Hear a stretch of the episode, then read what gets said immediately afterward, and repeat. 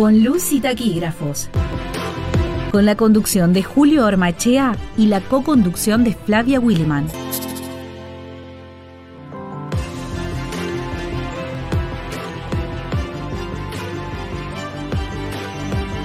Saludos cordiales a la audiencia de Radio Diputados, la radio web de la Cámara de Diputados de Entre Ríos. Mi nombre es Julio Ormaechea y les doy la bienvenida al décimo capítulo de Con Luz y Taquígrafos. En la conducción, como siempre, me acompaña Flavia Williman Asen. ¿Cómo está Flavia? Hola Julio, hola a la audiencia y aquí estamos agradecidos de un nuevo, un nuevo programa. El décimo programa. El décimo. Hoy tenemos un festejo del programa número 10. Así es. Y bueno, y en la asistencia técnica y la postproducción está a cargo de Franco Bravo y de Matías Cerriquio. Recordamos a nuestra audiencia que los capítulos de nuestro ciclo también pueden escucharse por Spotify con solo buscar con luz y taquígrafo. Y si quieren contactarnos, ¿cuál es nuestra dirección de correo electrónico, Flavia? Ciclo con luz y taquígrafo arroba gmail.com.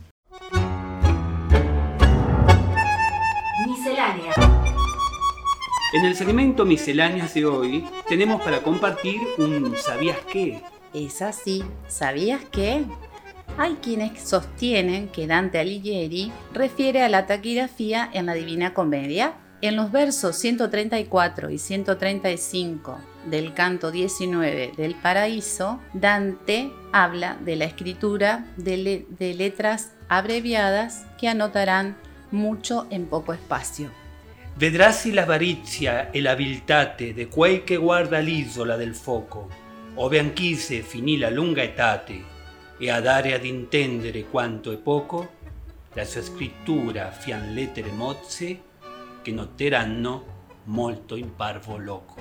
Estos versos del Dante se podrían traducir, aunque Jorge Luis Borges decía que ningún poema se puede traducir, pero para poder entender algo de lo que quiere decirnos eh, Alighieri, eh, tomó estos versos traducidos que dicen, veráse la avaricia y la vileza de quien guardando está la isla del fuego, donde Anquises su larga edad dejara, en abreviadas letras su escritura, para dar a entender cuán poco vale, que mucho anotarán en poco espacio. ¿Cómo estamos hoy, eh? Tenemos italiano a pleno. Así es.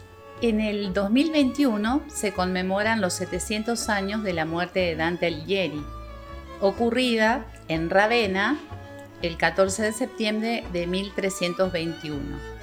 El autor de la comedia, poema más conocido como la Divina Comedia, contribuye nacimiento de la lengua italiana eligiendo el dialecto toscano en vez del latín para escribir su obra maestra, la Divina Comedia. Es un viaje imaginario al infierno, el purgatorio y el paraíso, y fue publicada a principios del siglo XIV. Respecto de esta obra, cabe señalar que un presidente argentino, Bartolomé Mitre, publica en 1894 la traducción al español de la comedia de Dante. Para don Bartolo, la comedia era un libro de cabecera y se propone traducirla sin agregar nada que pudiera empañar el espíritu del original, luchando así contra el famoso adagio ¿eh? traductore traditore. Exactamente, sí. traidor, ¿eh? sí. Que hemos eh, mencionado ya en un capítulo anterior cuando hablamos de las versiones taquigráficas. Así es. Misceláneas.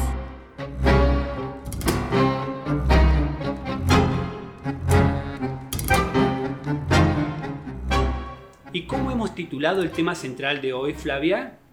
El título de hoy son Los taquígrafos de la Convención Nacional de 1957. Así es, y para abordar este tema, conviene señalar que tras la interrupción del orden constitucional impuesta en 1955 por la autoproclamada Revolución Libertadora, el establecimiento de un gobierno de facto, la disolución y clausura del Congreso Nacional, la derogación por decreto de la Constitución Nacional de 1949 y el restablecimiento de la vigencia de la Constitución de 1853 y sus modificaciones de 1860, 1866 y 1898, restauración también es bueno señalarlo que fue convalidado por la Corte Suprema de Justicia de la Nación. Sí. Bueno, después de todo esto, el 12 de abril de 1957, el presidente de facto, el general Pedro Eugenio Aramburu, invocando el ejercicio de los poderes revolucionarios, declara necesario considerar la reforma parcial de la Constitución Nacional y convoca una convención constituyente de 205 miembros que se reunirán en la ciudad de Santa Fe, la ciudad de las convenciones. Exactamente. Tiempos agitados aquello, ¿no? Muy agitados y nosotros estamos dando un breve repaso del marco histórico. Exacto. En otro capítulo vamos a profundizar un poco más sobre esto, pero hoy nos vamos a enfocar en, algo más eh, específico que está referido a la actuación de los taquillas. Seguro, una introducción como para después este, desarrollar el, otro tema eh, de fondo que sería de, aquellos agitados años eh, de la década de 1950. bueno, la Convención Nacional Constituyente inicia sus sesiones preparatorias en el Paraninfo de la Universidad Nacional del Litoral, en la ciudad de Santa Fe, a las 15 y 35 del 30 de agosto de 1957. Hace 64 años. Así es, varios. A lo largo de 29 reuniones plasmadas en las 1668 páginas del diario de sesiones, los convencionales de 1957 debatieron la adaptación de la Constitución de 1853 a los nuevos tiempos que se vivían, con marchas y contramarchas, hubo impugnaciones, retiros de convencionales, sesiones sin minoría, etc. La convención clausura sus deliberaciones el 14 de noviembre de 1957, precisamente en una sesión en minoría. El producido de la Asamblea, el otorgamiento de un rango constitucional para los derechos sociales, incorporados en el tantas veces invocado artículo 14 bis, y una pequeña modificación al inciso 11 del artículo 67. Hoy podemos conocer en detalle los debates de esa histórica asamblea gracias al diario de sesiones, cuya confección estuvo a cargo del cuerpo de taquígrafos de la convención. Así es, el artículo 99 del reglamento de la convención ordena a la presidencia la organización de un servicio de taquígrafos para realizar las versiones taquigráficas de los debates de la convención. Además, dispone que, hecha la versión, los, los taquígrafos entregarán a los convencionales una prueba de sus exposiciones para su corrección, la que deberá ser devuelta antes de vencer las 12 horas de levantada la sesión. En ningún caso, los originales de la versión taquigráfica podrán llevarse fuera del local donde funciona la convención. Y para hablar de la labor de los taquígrafos en esa convención nacional y contarnos sobre su extensa y brillante carrera profesional, hoy tenemos una invitada muy especial, la señora taquígrafa Amalia Edith Meaudi. ¿Cómo estás, Amalia? Bien, acá estoy. Bien. Ya espero contestar absolutamente todo lo que me preguntes. Nosotros también esperamos eso y bueno, eh, esperemos que sea muy fluida nuestra charla. Es una conversación entre amigos eh, que nos conocemos desde tantos años, este, así es, sí, así es. Bueno, hoy estuvimos hablando hace un momento en el programa sobre la Convención Nacional eh, de 1957. Y, pero antes queremos saber cómo tomaste contacto con la taquigrafía, dónde aprendiste este arte y quiénes fueron tus maestros, qué sistema aprendiste.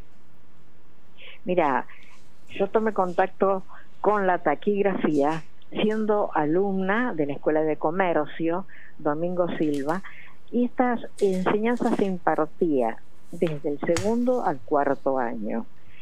Te digo que antes de conocer cómo era esta disciplina, yo ya estaba entusiasmadísima, porque me parecía una cosa extraordinaria escribir con signos y, leer con signos. Eh, mis profesores eh, fue en segundo año el contador Andrés Müller, excelente. Y en tercero y cuarto año la señorita Alcira Ayala. Siempre, siempre este, estuve eh, atenta a todo lo que se enseñaba y bueno, me parece que los logros fueron buenos. Hola Amalia, te habla Flavia, ¿cómo estás? Hola Flavia, acá estoy. Un gusto tenerte en nuestro programa, la verdad que una satisfacción.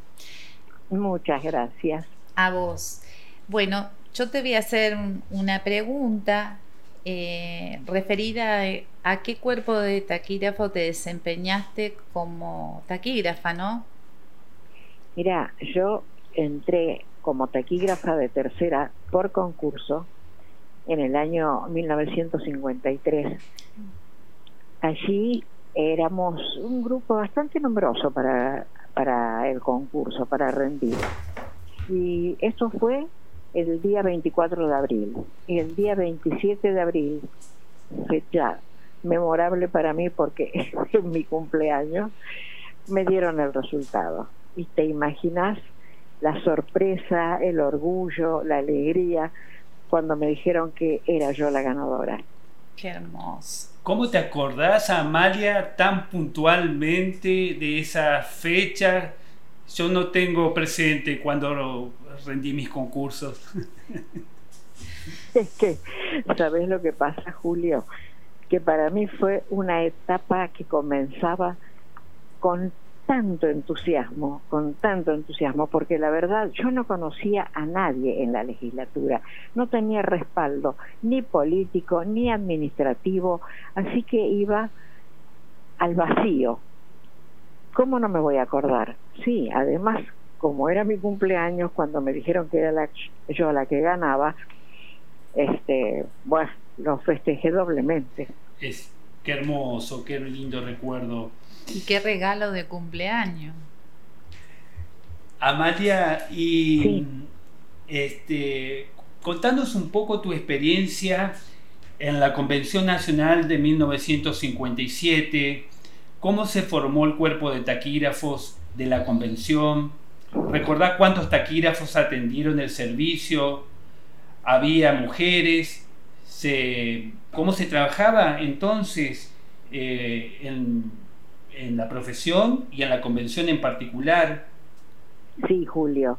Cuando se convoca a convención nacional, enseguida el director que iba a estar como director de los taquígrafos en la convención era Bello. El director de la Cámara de Diputados era este el señor Jorge Bello, Rodríguez, Jorge conocido. Rodríguez, un encanto de persona. Entonces allí se seleccionaron los taquígrafos que se llamó, por supuesto, taquígrafos, se llamaron taquígrafos de Córdoba, de Entre Ríos, de Rosario y lógicamente los elegidos de acá de Santa Fe. Eh, no, mujeres no había, era solamente yo. Única mujer, entonces. Este, y parejas, era como era tan nutrida la concurrencia de los convencionales, era un grupo grande, se necesitaba que fuéramos muchos taquígrafos, es decir, 31 parejas, porque el, la, la, traducción tendría que salir simultáneamente al terminar la sesión de ese día un trabajo colosal. Para los que somos taquígrafos sabemos muy bien qué significa hacer una traducción simultánea y, me imagino eh, el trabajo arduo, intenso. Además, esa convención constituyente fue bastante agitada en muchos aspectos, como hemos mencionado hace un rato, y bueno, eso también influye en el ordenamiento del trabajo. Bueno, ¿sabes qué? Se nos presentó bastante fácil en ese momento porque los oradores eran un lujo, eran de una oratoria exquisita. Con decirte que había muchísima gente que iba nada más que a escucharlos porque realmente no había nadie que estuviera fuera de lugar. Yo recuerdo, por ejemplo, los doctores eh, Alfredo Palacios, el doctor Gioldi socialista, Gioldi radical, Cipriano Reyes y lamentable tantos, tantos otros que se me escaparon los nombres, pero todos eran muy solventes, todos. Qué lindo recuerdo de estos oradores eh, como Alfredo Palacios, el primer legislador socialista de toda América, y vos tuviste ocasión de, taquigrafiar a esos colosos de la oratoria. Sí, por supuesto. Por supuesto, yo lo que tengo tendría que rescatar son los diarios de sesiones de la convención, que en algún momento me voy a conectar con alguien de archivo de la legislatura, porque eso tiene que estar. Es un recuerdo, un hecho histórico inolvidable, imborrable. Santa Fe vivió de fiesta todo ese casi un mes. Eh, sí, están los diarios de sesiones en la biblioteca de la legislatura y yo lo recuerdo muy bien que están ese material porque cuando fue la Convención Nacional de 1994 en la que trabajamos también taquígrafos de Santa Fe y de Entre Ríos, eh, yo tenía 24 años en esa época eh, salí corriendo a la biblioteca de la legislatura a pedir los diarios de sesiones para saber cómo era el, asunto, cómo tenía que manejarme, cómo se iba a desarrollar la convención. Y, tengo copias algunas copias de esos este, diarios de sesiones y he releído este, bueno los discursos tan memorables. Esa gente tenía yo a a esa época le llamo la edad de oro del Parlamento y de la taquigrafía también. ¿Coincidís conmigo? Sí, totalmente. Me encanta que tengas ese, ese archivo. Yo lo voy a pedir, no solamente para mí, sino para mi descendencia, porque es era extraordinario, te repito. Bueno, Amalia, ahora Flavia te va a hacer otra pregunta. Bueno. Eh, Amalia, Además de trabajar en la Cámara de Legislativas, ¿te desempeñaste como taquígrafo en otro ámbito? Sí, Flavia. Taquígrafa no solo acá en Santa Fe, también este por concurso en Entre Ríos, en Entre Ríos y por contrato en el Consejo Deliberante de la ciudad de Santa Fe. Ah, después, después o simultáneamente creo, me llamaron del Colegio de Escribanos para tomar versión taquigráfica de las asambleas que se celebraba dos veces por mes.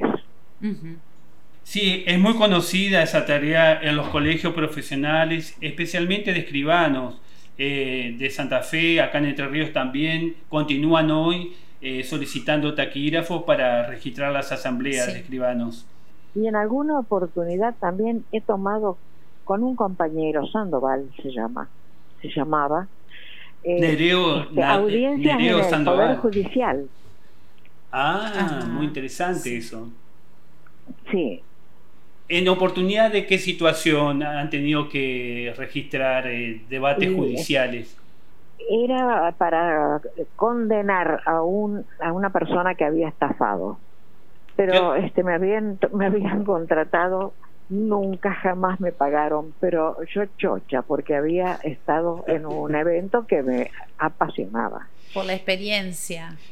Y muy pocos de los taquígrafos de esta parte del país, al menos, hemos tenido oportunidad de trabajar en, ámbitos judiciales, porque una responsabilidad enorme en el Poder Judicial también. Es cierto. Bueno, Amalia, y te, quería consultar, entre todos los hombres tendrías que haber sido la mimada de las taquígrafas. ¿Cómo? ¿Cómo? Que cuando trabajabas eh, en el ámbito legislativo, ya que era la única mujer, tenías que haber sido la mimada de tus compañeros. Y sí, yo este, te digo que mis compañeros han sido excelentes excelentes todos. Mm, al, principio, cuando yo gané el concurso, como era la primera mujer en la Cámara de Diputados, en el colegio, en la Cámara de Diputados, sí, medio que había una persona que me rechazaba por ser mujer. Eh, en el cuerpo de taquígrafos de Santa Fe, pero en el Senado ya había una mujer, Concepción Alzueta. Y qué bien, o sea que eran... no importa, este, todo salió bien. Muy bien. y has recordado a tus compañeros y si me permitís voy a, pasar lista algunos que te lo he consultado previamente. Vos sos muy memoriosa. Eh, espero que la taquigrafía a mí también me depare mucha memoria eh, en mis años este, de mayoría de edad. Eh, voy a mencionar, bueno, a uno que, que sabemos, vos y yo, que, ha sido ah. una gran persona, a Hugo Perrone, el recordado doctor Perrone. Julio, yo te quiero aclarar que Perrone, este, Hugo Perrone, era el que estaba en el Consejo Deliberante este, no Ignacio, no había ningún Ignacio Perrone. Y el que estaba contratado también en el Consejo Deliberante era Hugo. Sí, sí, sí, sí, lo recuerdo. Él, me ha contado anécdotas y también en algún momento trabajaban, él trabajó en la Cámara de Diputados de Santa Fe. Me contaba que se iban de la sesión del Consejo Deliberante a la legislatura en motocicleta. Sí, así es. Salían corriendo en la motocicleta para de una sesión a la otra. Es así, es así. Qué linda anécdota. Tan cumplidor y tan buen taquígrafo y tan buena persona, es así. Bueno, hace poco le hemos eh, hecho un pequeño homenaje, eh, Vos, lo sabés porque lo escuchaste. Y bueno, su hermano Horacio Perrone, Alfredo Barbosa, Marcelino Ortiz, Luis Kaufman, que también fue taquígrafo en la legislatura bueno, ese era el que ese era el que objetaba el ingreso de una mujer, pero ah. después después Después tuvo que aceptarlo. no le quedó otra. Eh, bueno, también este Miguel Apuyán, otro recordado taquígrafo. Ese es del Senado. Ese, sí, ese muchacho era del Senado, ¿no? Era compañero mío. Y en la Convención eh, Nacional de 1957 también eh, trabajó como taquígrafo nuestro querido Juan Ramón Conservar. Y también Ignacio Bringas. Exactamente, exactamente. ¿Cuántos recuerdos, Amalia, de esta gente que para mí es admirable porque sé lo que significa trabajar eh, en estos ámbitos parlamentarios en aquella época donde se valían del lápiz y el papel y del arte de la taquigrafía solamente. Así es. Mira, Hugo Perrone hacía todo ese periplo en moto y yo salía de trabajar en la legislatura volando al puerto a tomar la lancha para trabajar en, Paraná.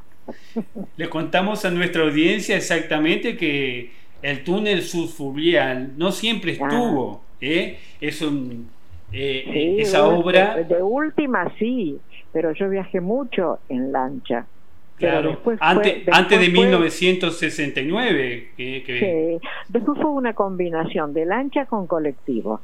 Y por último, el hermoso túnel subfluvial, que solucionó todo. Te faltaba andar en avión nada más, Amalia. no, no, anduve en avión, porque también había reuniones de, eh, este, ministros de Economía en Bariloche, eso se hacía en avión. También había reuniones en Concordia, no, allí íbamos en auto nomás. Pero qué periplo, han paseado por toda la República ustedes con la con el arte taquigráfico. Quizás por eso la cabeza todavía funciona. Yo pienso que sí, han tenido un entrenamiento, una vida tan activa, eh, con tantas vivencias memorables.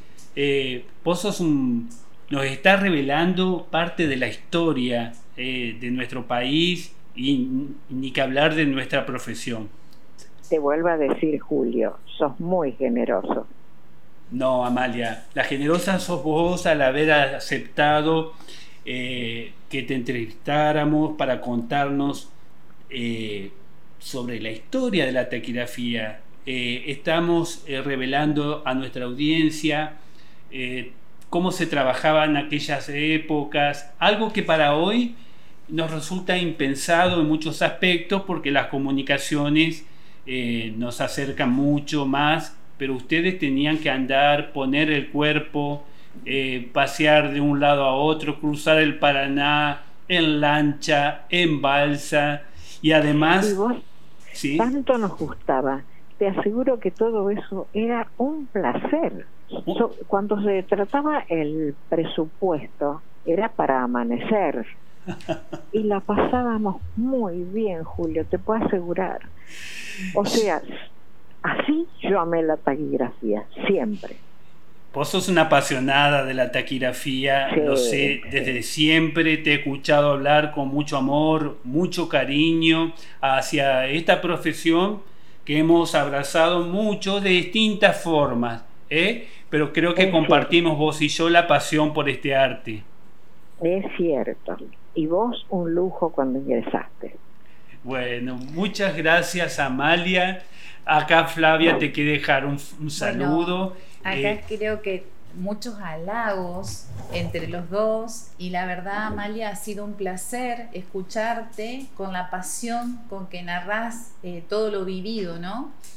Y Gracias, para nosotros, eh, para mí, que yo no, no practico la taquigrafía, sino que acompaño a Julio acá en el programa, eh, la verdad ha sido un placer tenerte y, estamos abiertos para cuando nos quieras venir a visitar. Pero con todo gusto, querida, con todo gusto. Muchísimas gracias a los dos. a Julio, a vos. A, ti por, por toda la pasión. querida.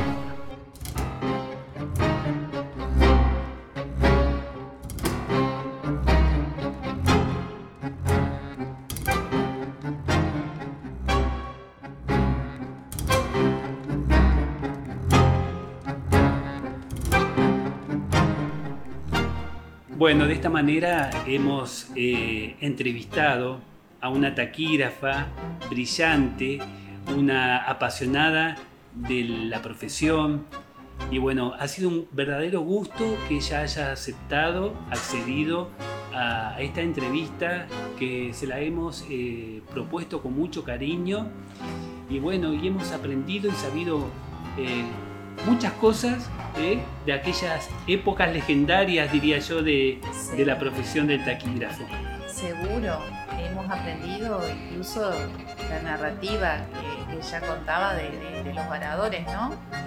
Bueno, la verdad que ha sido un placer y, una enseñanza nos deja sobre todo la pasión que, le, que, la impulsaba a, a realizar su profesión, ¿no? Eso es loable de ella. Así que bueno, y ha llegado el tiempo de despedirnos. El tiempo huye, tenemos que despedirnos de nuestra audiencia. con la esperanza de haberlos acompañado gratamente y haber aportado un granito de arena al conocimiento de la materia que nos convoca. No es un adiós, sino un hasta pronto, amigas y amigos oyentes de Con Luz y Taquígrafos. Hasta el próximo martes a las 11.30 por Radio Diputados. Los capítulos de los martes se repiten los jueves, también a las 11.30 horas, y si no, nos buscan por Spotify que nos encuentran. Hasta, pronto.